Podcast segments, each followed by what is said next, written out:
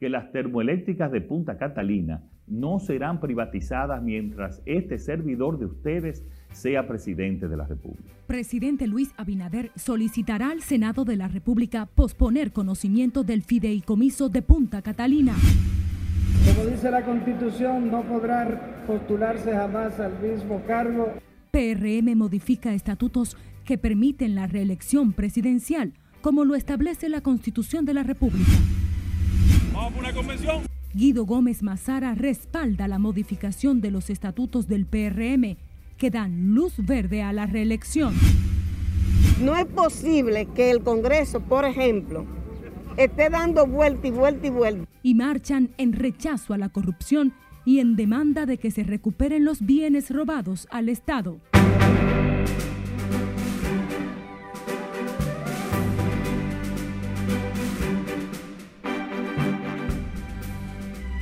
Buenas noches, gracias por acompañarnos en la presente emisión de Noticias RNN fin de semana correspondiente a este 30 de enero.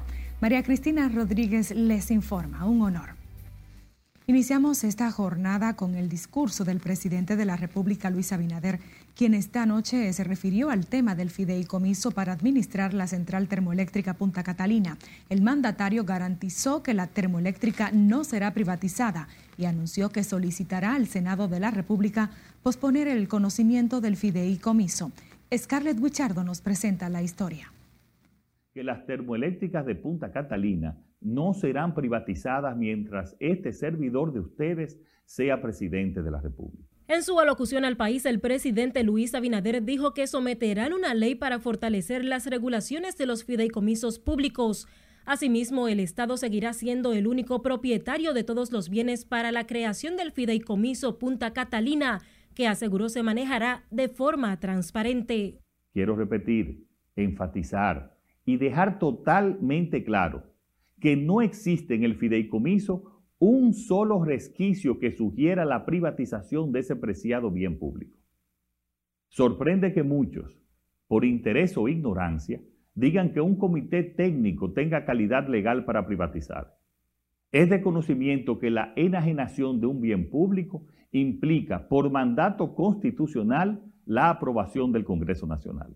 Abinader dijo que solicitarán al Senado de la República posponer el conocimiento del proyecto de fideicomiso hasta que el Consejo Económico y Social conozca las opiniones de todos los sectores. Posponer el conocimiento del proyecto de fideicomiso de Punta Catalina hasta que el Consejo Económico y Social reciba las opiniones de todos los sectores que quieran aportar para buscar el mecanismo más apropiado y transparente en el manejo y preservación de las termoeléctricas. Al asegurar que la termoeléctrica no se privatizará mientras sea presidente, expresó que solicitarán a la Cámara de Cuentas una auditoría financiera y someterán una ley para fortalecer las regulaciones de los fideicomisos públicos.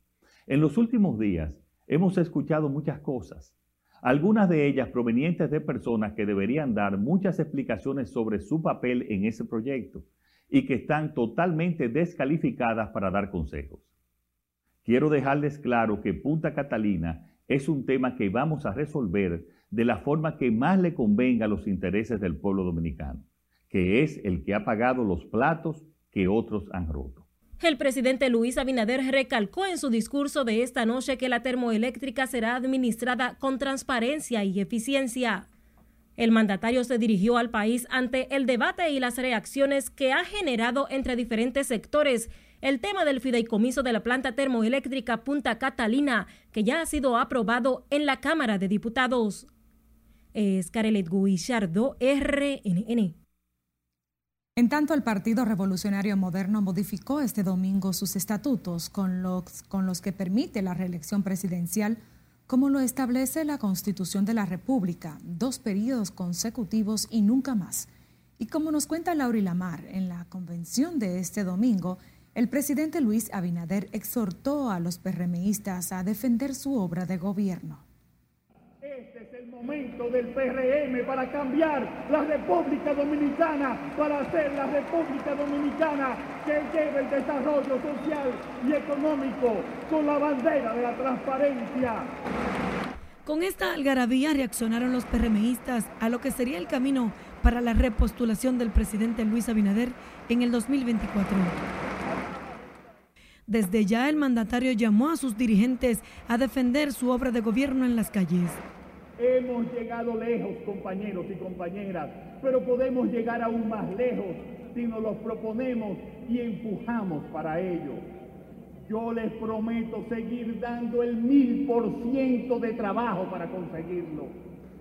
Y les pido,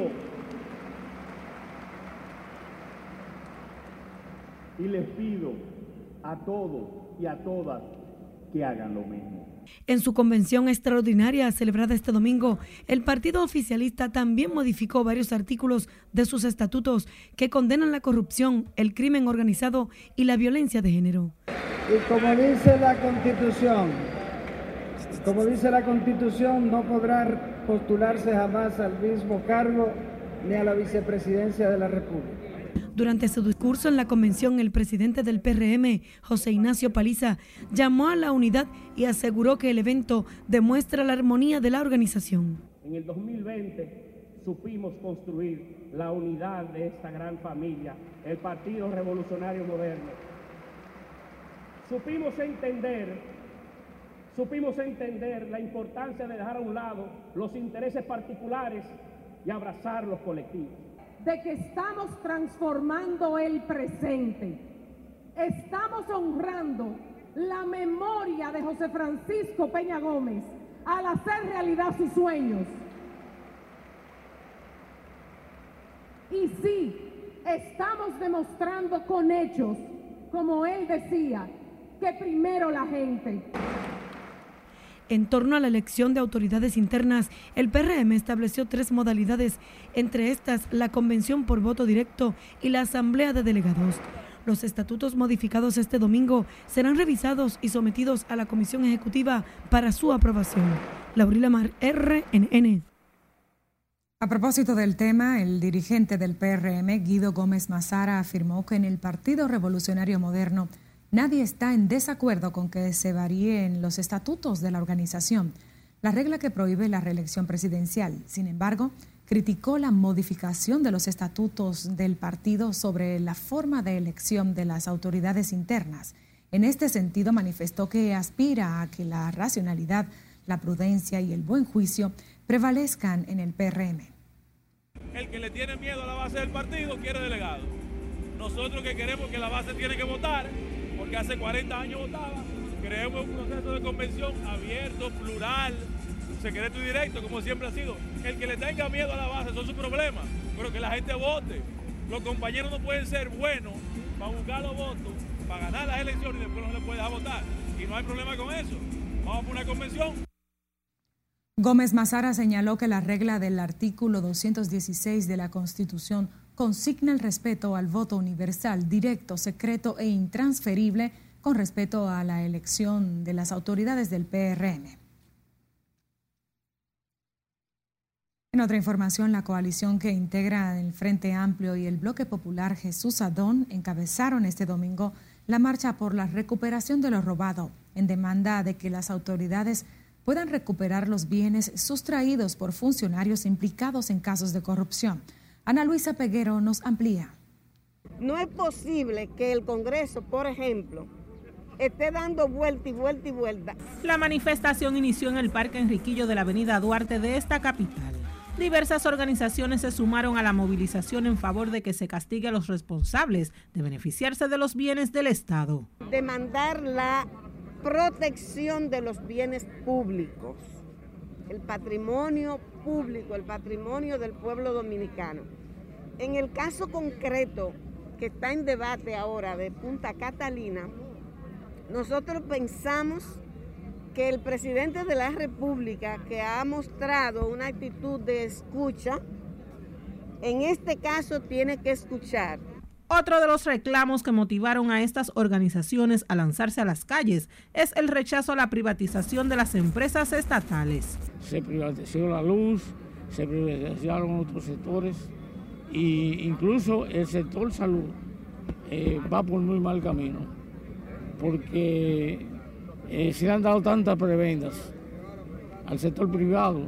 Hay quienes también piden al gobierno enfocarse en otras demandas, como la seguridad social. Por una seguridad digna y para que el Ministerio Público y lo que robaron el erario público lo puedan devolver. Porque lo que se está haciendo aquí es parte de lo mismo. El gobierno, con eso de Punta Catalina, que con una comisión y, fideicomiso y todo eso, que, lo que están haciendo es el mismo tollo que hicieron los otros. La caminata concluyó en el Parque Duarte de la zona colonial, donde se anunció que en los próximos días estas organizaciones darán a conocer el calendario de otras actividades. Ana Luisa Peguero, RNN. El presidente de la Confederación Autónoma Sindical Clasista, Gabriel del Río Doñé, destacó hoy los logros alcanzados por la clase trabajadora dominicana en los últimos años lo que ha contribuido a mejorar sus condiciones de vida. Al conmemorarse el 60 aniversario de la CASC, del Río Doñé precisó que la entidad arriba a seis décadas de luchas ininterrumpidas. La mejoría de los salarios, hemos participado en el código de trabajo, en la ley de hecho y hemos participado en tantas otras cosas. Por ejemplo, cuando da el golpe de Estado con vos, ya en el 63, nosotros dijimos no al golpe de Estado, defendemos la democracia, defendemos la voluntad popular. Al encabezar una misa de acción de gracia por el aniversario de la Confederación Autónoma Sindical Clasista, Gabriel del Río Doñer resaltó los avances que han permitido las principales conquistas laborales para los trabajadores. En tanto, el Instituto Nacional de Protección de los Derechos del Consumidor advirtió que sancionará los negocios que cobren comisión o excedente a las personas que pagan con tarjetas de crédito, una práctica que califica como ilegal y abusiva por parte de algunos establecimientos comerciales. El director de la entidad, Eddie Alcántara, informó que a partir del primero de febrero realizarán operativos para detectar los negocios que incurren en esta irregularidad de cobrar comisión cuando se paga con tarjeta de crédito, en algunos casos entre el 5 y el 18% por encima del valor total de la compra o servicio. El funcionario exhortó a los ciudadanos afectados con esta práctica a interponer sus denuncias en la entidad con facturas y el comprobante del cargo a la tarjeta de crédito. Recuerde que usted puede ampliar esta y otras informaciones a través de nuestras redes sociales. Visítenos, somos Noticias RNN.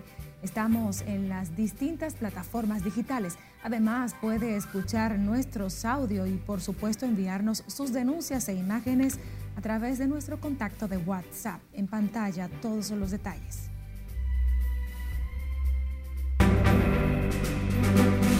Ocupados dos motores fuera de borda de 75 HP cada uno. Vamos a comerciales, pero al volver les contamos del nuevo golpe de la Dirección Nacional de Control de Drogas al narcotráfico.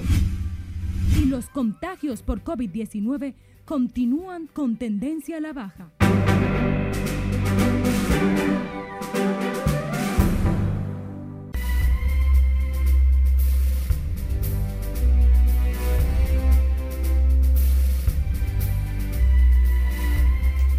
Este bloque informativo con la posición de Rusia que aseguró este domingo que desea tener unas relaciones basadas en el respeto mutuo con Estados Unidos y negó que esté amenazando a Ucrania, pese a haber concentrado tropas en la frontera. Señaló que necesita garantías concretas para su seguridad. Scarlett Guichardo nos pone al tanto con esta y otras informaciones en el resumen internacional de RNN. El ministro ruso de Relaciones Exteriores declaró hoy que quieren relaciones buenas, equitativas y de respeto mutuo con Estados Unidos, así como con todos los países del mundo.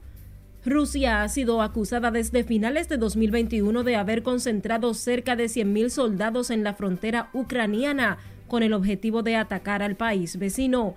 Pese a las tensiones que se mantienen desde hace meses entre Moscú y los países occidentales en torno a Ucrania, las autoridades rusas subrayaron hoy que tienen intención de seguir la vía diplomática. El retraso de un informe sobre el escándalo de las fiestas en Downing Street durante la pandemia ha dado un momentáneo respiro al primer ministro británico Boris Johnson, que lucha por recuperar el control de la agenda política, dando visibilidad a su respuesta a la crisis en Ucrania y anunciando medidas sociales. El primer ministro tratará en los próximos días de recuperar la confianza del grupo de diputados del norte de Inglaterra que amagaron con liderar una revuelta para tumbarle. Pasamos con la tormenta de nieve que viene azotando al noreste de Estados Unidos en las últimas horas y clasificada como un ciclón bomba por los meteorólogos que ha dejado a su paso densas capas de nieve, vientos gélidos, numerosos cortes de luz en el estado de Massachusetts y miles de cancelaciones de vuelos. En Sao Paulo, al menos tres personas murieron, todas de una misma familia, y otra decena resultó herida debido a las lluvias torrenciales que han puesto en alerta a varias ciudades del estado brasileño, entre ellas la capital homónima, informaron este domingo fuentes oficiales. Portugal celebró elecciones legislativas este domingo en plena quinta ola del coronavirus. Lo que se decide hoy son los diputados de la próxima Asamblea de la República y de la que saldrá el futuro gobierno, en un momento determinante para Portugal que lucha contra la pandemia y con la recuperación económica y social por delante. Y escuche esto, una entrenadora de perros llamada Emily Anderson enseñó a su perro Leo a realizar reanimación cardiopulmonar a personas que se encuentran en peligro. La mujer de 30 años de edad decidió entrenar a su Cocker Spaniel luego de que ella estuvo a punto de morir en marzo de 2020 cuando contrajo un parásito llamado Giardia. Alcance le enseñó a saltar arriba y abajo sobre el pecho de un maniquí e incluso a escuchar la respiración llevando un botiquín de primeros auxilios en miniatura en la boca. En las internacionales, Scarlett Guillardo, RNN.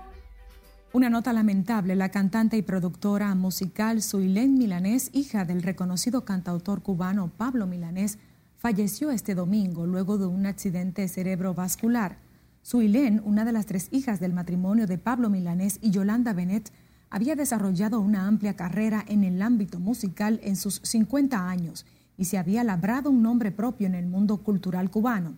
La artista estaba internada desde el pasado jueves en una sala de cuidados intensivos del Instituto Nacional de Neurología y Neurocirugía de La Habana y desde su ingreso fue diagnosticada con severas afectaciones cerebrales y un pronóstico irreversible, explicaron fuentes familiares. Milanés era considerada como una incansable y pródiga creadora que apostó por la música alternativa de factura nacional, en especial la electrónica y los cantos afrocubanos. Y en el plano local, la Dirección Nacional de Control de Drogas informó hoy de la ocupación de 547 kilos de presumible cocaína durante dos operativos marítimos. Ana Luisa Peguero tiene más detalles. El Ministerio Público, la DNCD y la Armada amplían las investigaciones en relación a ambos casos. Los operativos antinarcóticos encabezados por la DNCD y la Armada Dominicana se llevaron a cabo en San Pedro de Macorís y el puerto multimodal Caucedo. En la primera intervención fueron apresados cuatro dominicanos y capturados más de 300 paquetes de la presunta droga. Y ocupados dos motores fuera de borda de 75 HP cada uno, 16 garrafones de combustibles, celulares, documentos personales, entre otras evidencias.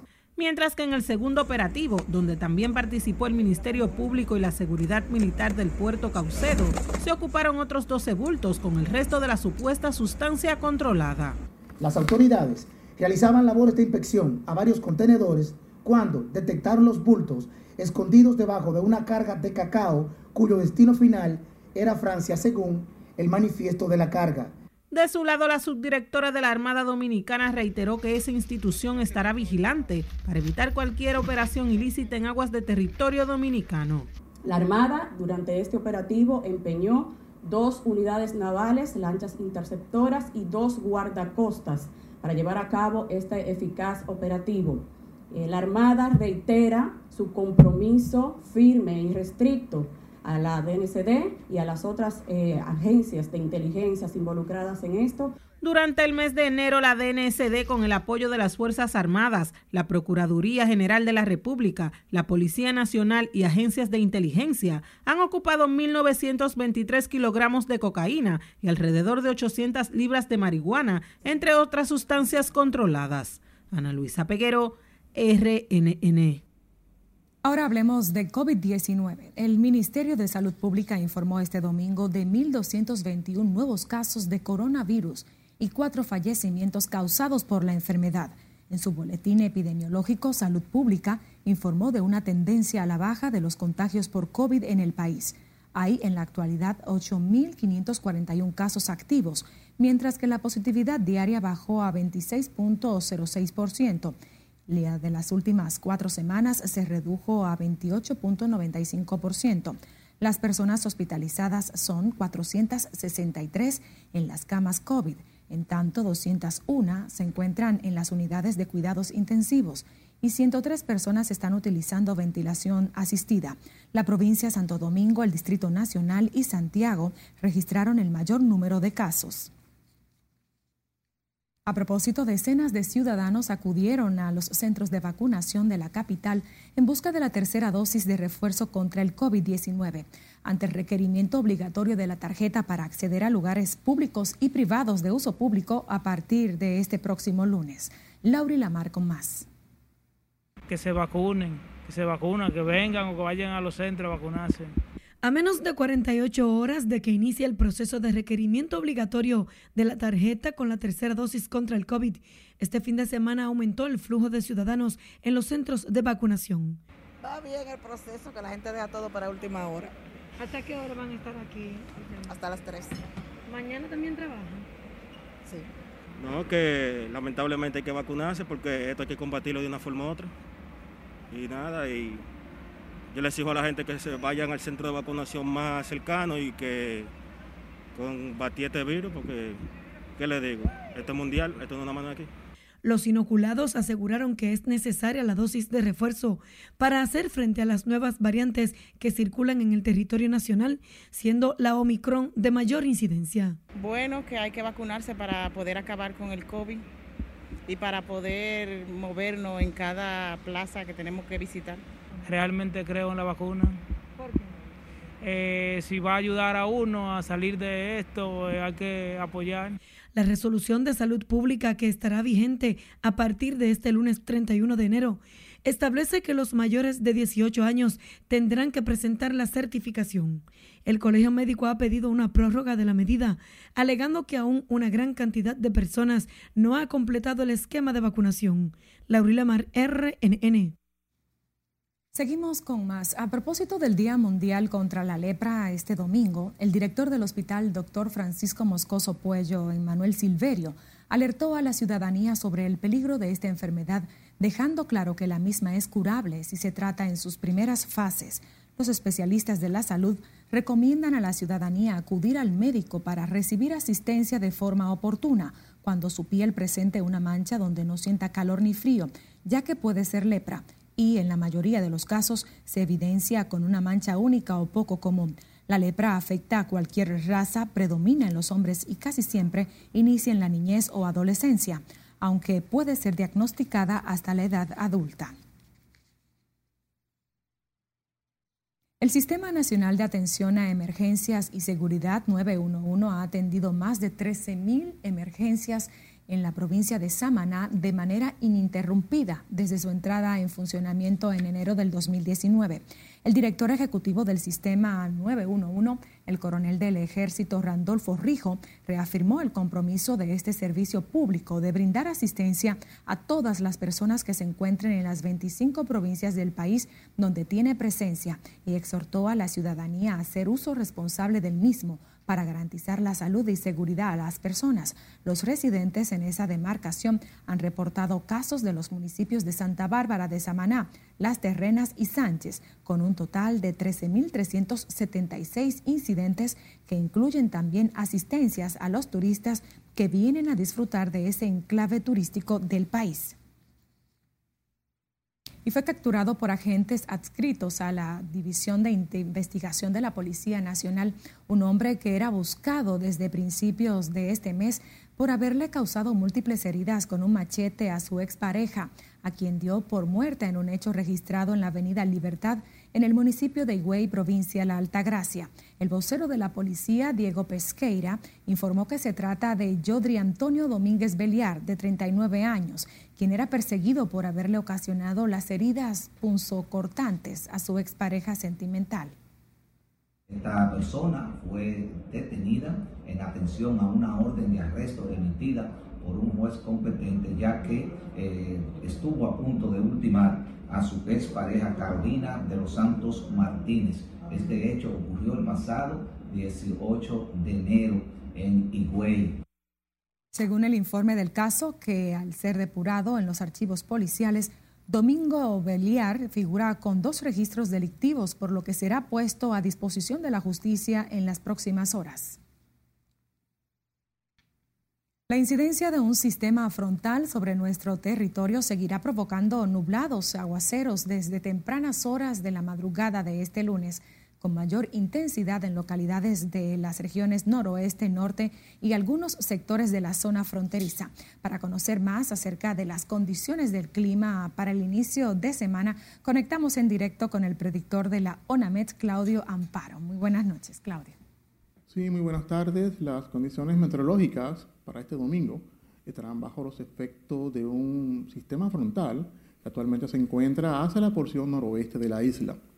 Este sistema ha estado generando algunas lluvias ya desde hora de la madrugada y en lo que resta de la tarde y la noche, inclusive la madrugada, estará generando aguaceros de moderados a fuertes, tormentas eléctricas y ocasionales ráfagas de vientos, principalmente hacia las vertientes del litoral costero del Atlántico, como es la línea noroeste, Valle del Cibao y algunos puntos de la cordillera central y la zona fronteriza.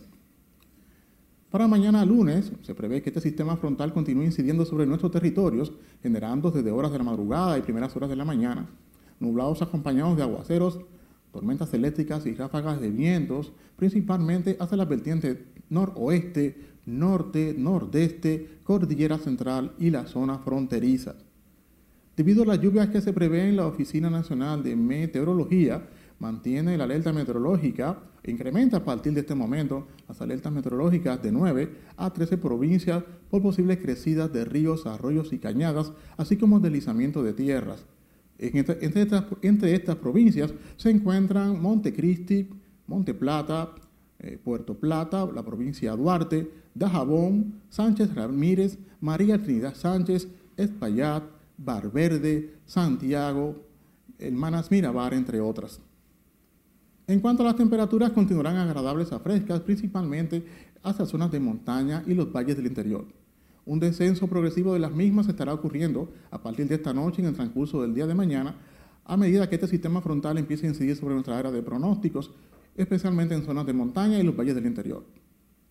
En cuanto al oleaje, actualmente se encuentran en normales, oleajes que estarán oscilando los 2 a 4 pies y será a partir de mañana cuando se prevean incrementos importantes del mismo hacia la costa atlántica del país. Es todo en cuanto al tiempo desde la Oficina Nacional de Meteorología en un servicio especial para RNN, les informó Claudio Miguel Amparo. Muchísimas gracias, Claudio Amparo, predictor meteorológico en directo desde la UNAMED. Nosotros nos despedimos con estas recomendaciones sobre el estado del tiempo a partir de mañana. Gracias por acompañarnos. Les estuvo con ustedes María Cristina Rodríguez.